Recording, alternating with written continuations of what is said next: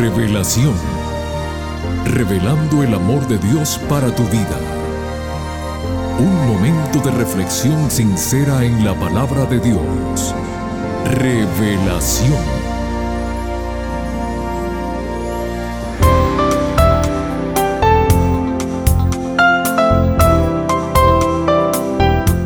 Muy bienvenidos queridos amigos a su programa Revelación.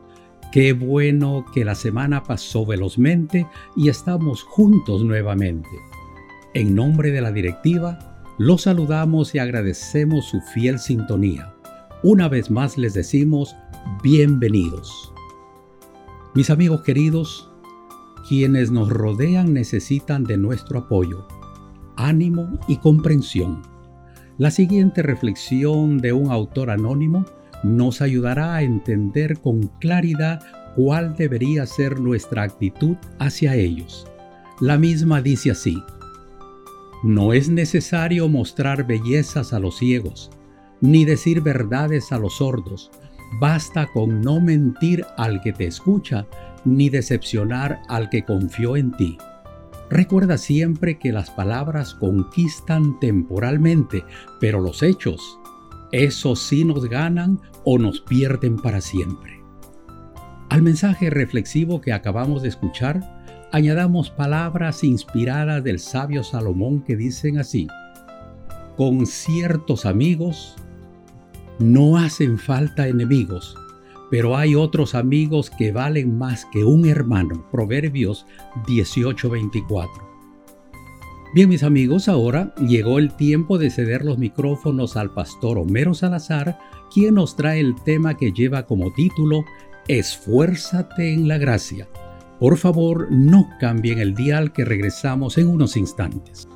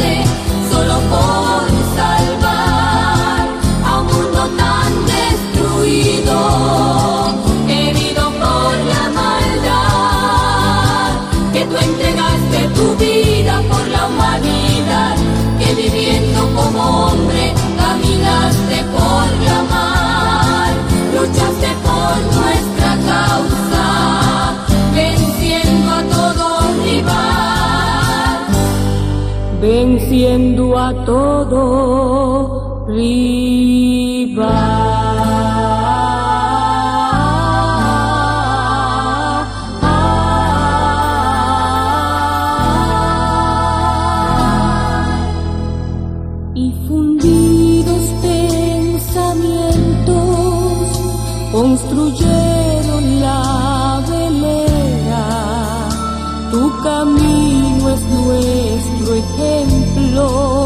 Y hoy deseamos navegar.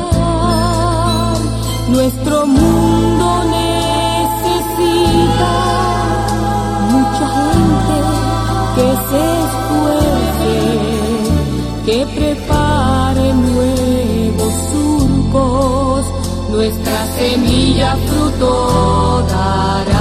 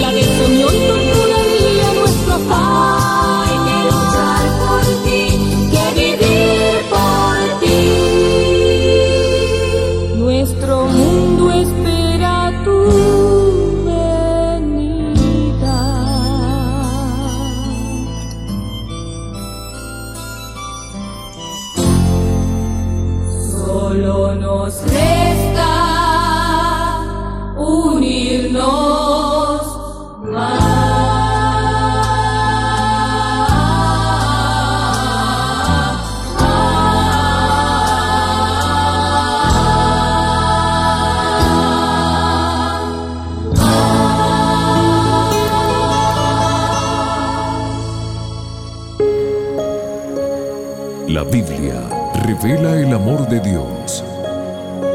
Estudiemos juntos. Hola, hola, ¿qué tal mi gente linda? Aquí su pastor Homero Salazar, saludándolos, enviándoles un fuerte abrazo a todos. Gracias por estar en sintonía con nosotros. Gracias por tomar el tiempo para escuchar esta reflexión espiritual. Y queremos continuar con nuestra serie de este mes, Consejos Finales, basada, como ustedes saben, en la segunda carta escrita por el apóstol San Pablo a su hijo espiritual Timoteo. Y esta segunda carta pues va a ser la última carta escrita por el apóstol San Pablo antes de morir. Por eso el contenido de esta carta es sumamente importante y, ¿por qué no?, animador, motivador para nuestras vidas. Hoy nos corresponde el capítulo 2. Es amplio, pero déjenme mostrarles algunas cosas de este capítulo. En este capítulo Pablo va a utilizar algunas metáforas con relación a lo que significa esforzarnos en la gracia. Esforzarnos en la gracia, que es la palabra que él va a utilizar, es parecido a lo que él normalmente utiliza cuando nos habla acerca de pelear la buena batalla de la fe. Entonces, en ese marco, vamos a leer los textos primeros de este capítulo 2. Dice así, Tú pues, hijo mío, esfuérzate en la gracia que es en Cristo Jesús. Lo que has oído de mí ante muchos testigos, esto encarga a hombres fieles que sean idóneos para enseñar también a otros. Tú pues, sufre penalidades como buen soldado de Jesucristo. Ninguno que milita se enreda en los negocios de la vida a fin de agradar a aquel que lo tomó por soldado. Y también el que lucha como atleta no es coronado, sino lucha legítimamente. El labrador, para participar de los frutos, debe trabajar primero. Considera lo que digo y el Señor te dé entendimiento en todo. Esta va a ser la primera parte. Lo que he leído es la primera parte de lo que quiero explicarte ahora. Mira, Pablo va a utilizar por lo menos aquí cuatro metáforas acerca de lo que significa vivir en la gracia de Cristo. ¿Recuerdan ustedes? Filipenses 4:13 dice, todo lo puedo en Cristo que me fortalece. Pues eso significa vivir en la gracia de Cristo. Cristo Jesús en nuestro corazón, Cristo Jesús en el corazón de un ministro como lo era Timoteo, pues es lo que necesitaba Timoteo para tener poder y ser un ministro de éxito. Entonces, en este marco, el apóstol Pablo le dice a Timoteo, mira Timoteo, hay por lo menos cuatro formas de ver la vida cristiana, de vivir la vida cristiana. En primer lugar, usa la metáfora del maestro. En segundo lugar, Pablo utiliza la metáfora del soldado. En tercer lugar, Pablo utiliza la metáfora del atleta y también cierra utilizando la metáfora del labrador. Y aquí es donde hay una riqueza maravillosa en cuanto a lo que Pablo le está diciendo a Timoteo, en estas metáforas. Entonces dice el verso 1, tú pues hijo mío, esfuérzate en la gracia que es en Cristo Jesús. Lo que has oído de mí ante muchos, ustedes dirán, ¿qué es lo que ha oído Timoteo de Pablo? Pues la enseñanza maravillosa del plan de salvación, del Evangelio de Jesucristo, de la manera como Dios nos salva. Y este contenido que es la doctrina pura, la doctrina basada en el amor maravilloso de Cristo, es lo que Timoteo ha aprendido. Por eso, recuerdan ustedes, en el capítulo 1, verso 13, le daba un consejo Pablo a Timoteo y le decía, la forma de las sanas palabras que de mí oíste en la fe y amor que es en Cristo Jesús. Esto que está diciendo Pablo aquí en el capítulo 1, verso 13, es justamente la doctrina, lo que el contenido maravilloso que tiene el cristianismo, el evangelio de Jesucristo. Entonces, él tenía, Timoteo tenía que pasar este conocimiento hacia líderes, personas, preparar líderes que pudieran entender y aceptar la sana doctrina. Por eso en el verso 2 le dice, lo que has oído de mí ante muchos testigos, porque evidentemente Timoteo lo aprendió desde pequeño mientras Pablo predicaba, lo que has oído de mí ante muchos testigos, esto encarga a hombres fieles que sean idóneos para enseñar también a otros. Así es como se propaga, así es como se proclama el Evangelio. Cuando tú conoces una verdad, cuando tú conoces el Evangelio de Jesucristo, no te puedes quedar callado, tú tienes que pasarlo a otros para que esta verdad, esta buena noticia, corra. Entonces, ¿qué es lo que está mostrando aquí? Pablo le está diciendo a Timoteo, en otras palabras, asume tu liderazgo. Yo veo aquí liderazgo. Una persona que conoce la verdad de Jesucristo es una persona que de alguna manera asume un liderazgo para comunicar a otros y enseñar a otros esta maravillosa verdad. Y entonces en el verso 3 aparece la segunda metáfora, la metáfora del soldado. Fíjense lo que dice.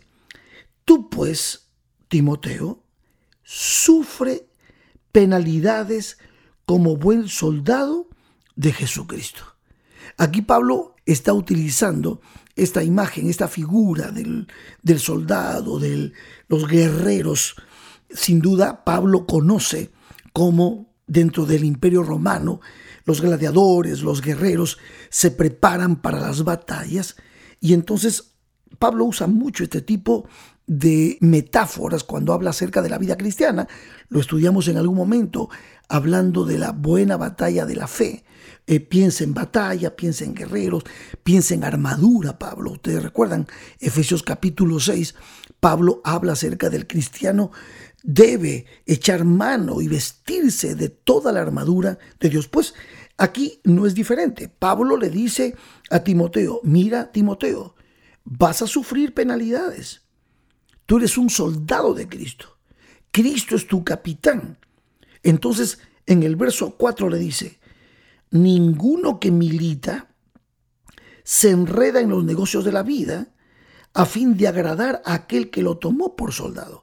La característica de un soldado, yo que fui soldado en, en mi época más joven, la característica de un soldado es que el soldado obedece la voz del capitán.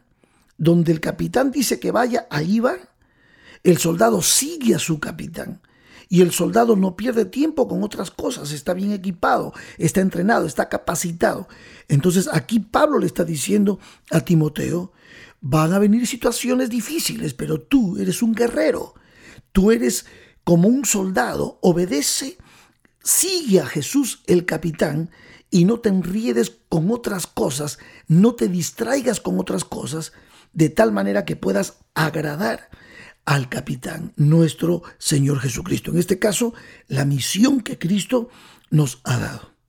Vamos a la tercera metáfora. La tercera metáfora aparece en el verso 5, hablando de lucha, hablando de pelea. Pablo también, otra vez, no solamente piensa en una batalla como la batalla de la fe, Pablo le da el, el calificativo de buena batalla, sino que también para Pablo la vida cristiana misma es una carrera desde el momento en que nos encontramos con Cristo, empezamos a correr una carrera. Y entonces utiliza esta ilustración, esta metáfora, para hablarle a Timoteo y le dice, y también, verso 5, el que lucha como atleta no es coronado, sino lucha legítimamente.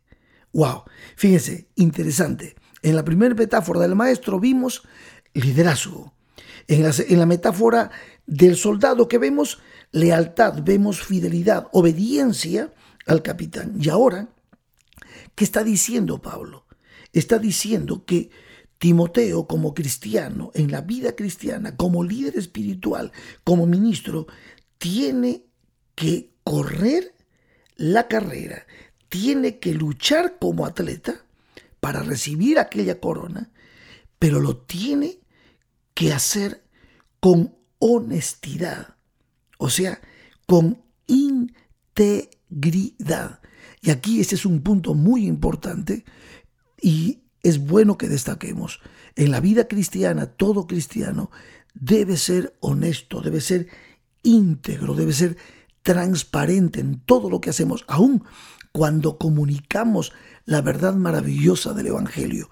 No inventar cosas, no tratar de pasar como que conocemos mucho delante de la gente cuando en realidad podemos estar predicando un evangelio distinto, diferente, distorsionado, verdades que no están en la santa y divina palabra de Dios. Así que todo soldado, todo hijo de Dios, en especial cuando lideramos, cuando estamos dirigiendo la iglesia del Señor, tenemos que vivir con honestidad, con integridad. Y ahora sí, pasamos a la cuarta metáfora del capítulo 2, que está justamente en el verso 6. Dice, usa la metáfora del labrador, del sembrador. Dice, el labrador, para participar de los frutos, debe trabajar primero. Interesante. Le está diciendo Pablo en el consejo que le da en esta última carta a su hijo espiritual Timoteo, le está diciendo, no seas ocioso, debes trabajar, debes saber que hay una ley clara. Todo lo que el hombre sembrare, eso también segará. Entonces le dice, así como el labrador espera pacientemente, porque el labrador tiene que esperar pacientemente cuando siembra la semilla, sembrar, cultivar el riego y esperar que entonces empiece a brotar el grano, la flor, en fin. Entonces, ¿qué hay aquí en este consejo? Hay algo interesante. Está hablando de que si quieres cosechar en abundancia, debes trabajar primero. Debes ser, en otras palabras, diligente hacendoso, debe ser solícito en aquello que tú haces. Maravilloso. Qué consejo maravilloso. Y ahora, miren, en el verso 7 cierra esta primera parte del capítulo 2 diciéndole Pablo, Timoteo, considera lo que digo y el Señor te dé entendimiento en todo.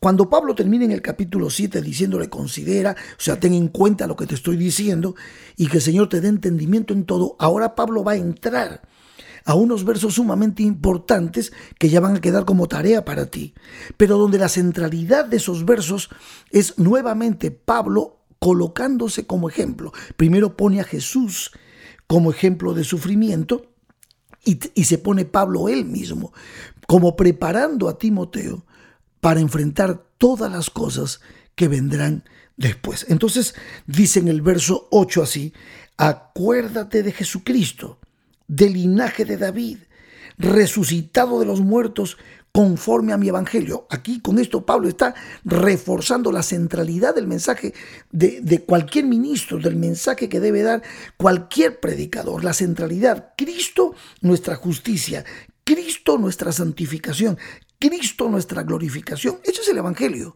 Cristo lo es todo. Y entonces dice, verso 9, en el cual sufro penalidades hasta prisiones a modo de malhechor. O sea, Pablo está diciendo, por ese evangelio que yo te he pasado a ti, Timoteo, yo estoy sufriendo, pero no me quejo. Pablo no se está quejando. Él sufre penalidades. Pero miren, me encantó la palabra que utiliza al cerrar este verso 9. Dice, mas la palabra de Dios no está presa. La palabra de Dios no está presa. Yo estoy preso por causa de Jesucristo. Pero Pablo, ustedes saben, Pablo seguía predicando, seguía escribiendo. Pablo no paraba, él tenía una pasión por predicar la palabra de Dios. Por eso decía siempre, ay de mí si no predico el Evangelio, decía Pablo. Entonces aquí está diciendo que está sufriendo, sí, pero no se queja. Sin embargo, dice, yo estoy preso, mas no la palabra de Dios. La palabra de Dios. Por eso dice verso 10, por tanto, todo lo soporto por amor de los escogidos, para que ellos también obtengan la salvación que es en Cristo Jesús con gloria eterna. Wow, palabras maravillosas.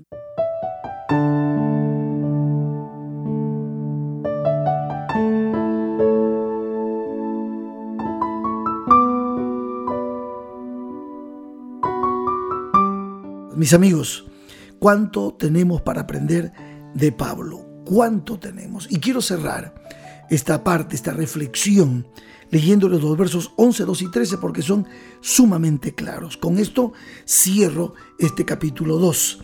Y es simplemente lo que llamamos oraciones condicionales. Dice Pablo, palabra fiel es esta. Si somos muertos con Él, también viviremos con Él. Si sufrimos, también reinaremos con Él. Si le negáremos, Él también nos negará. Y si fuéramos infieles, Él permanece fiel, porque Él no puede negarse a sí mismo. El Señor Jesús te bendiga. El Señor Jesús prospere tu vida y que estos consejos finales lleguen a tu corazón y puedas vivir una vida de victoria en Cristo Jesús.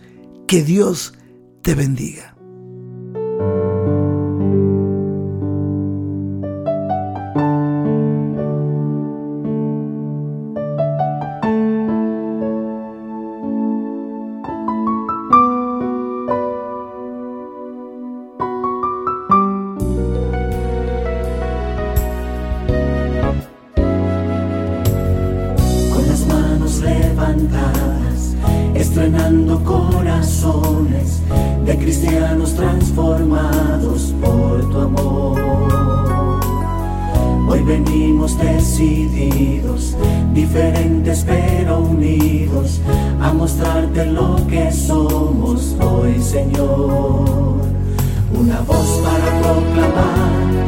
Una misión para completar, una visión que nos llevará al cielo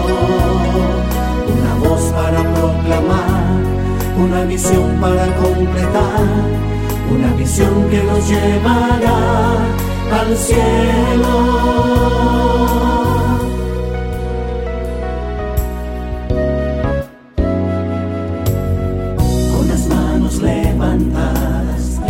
frenando corazones de cristianos transformados por tu amor. Hoy venimos decididos, diferentes pero unidos, a mostrarte lo que somos hoy, Señor. Una voz para proclamar, una misión para cumplir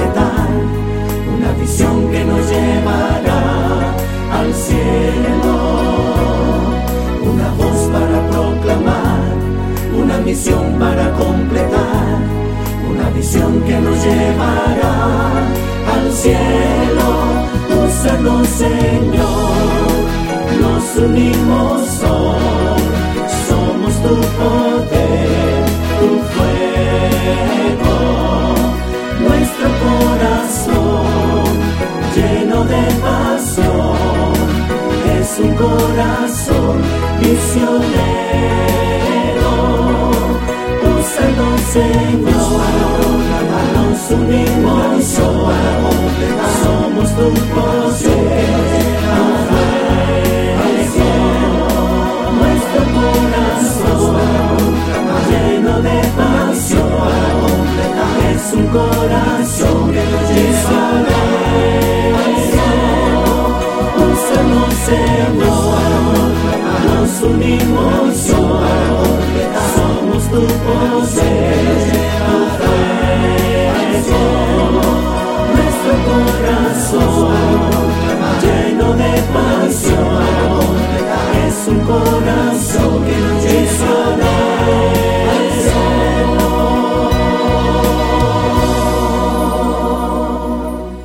Gracias, Pastor Salazar, por la forma tan sencilla y a la vez profunda que nos explicó este tema de vital importancia para nuestra vida espiritual. Para la próxima semana, continuando con la serie Consejos Finales, el tema que nos trae el Pastor Salazar titula Persiste en lo que has aprendido. Aquí los esperamos a todos, no falten. Que Dios te bendiga. Te invitamos a conectarte con nosotros en nuestro próximo episodio de Revelación. Este programa llega como cortesía de tus amigos los adventistas del séptimo día.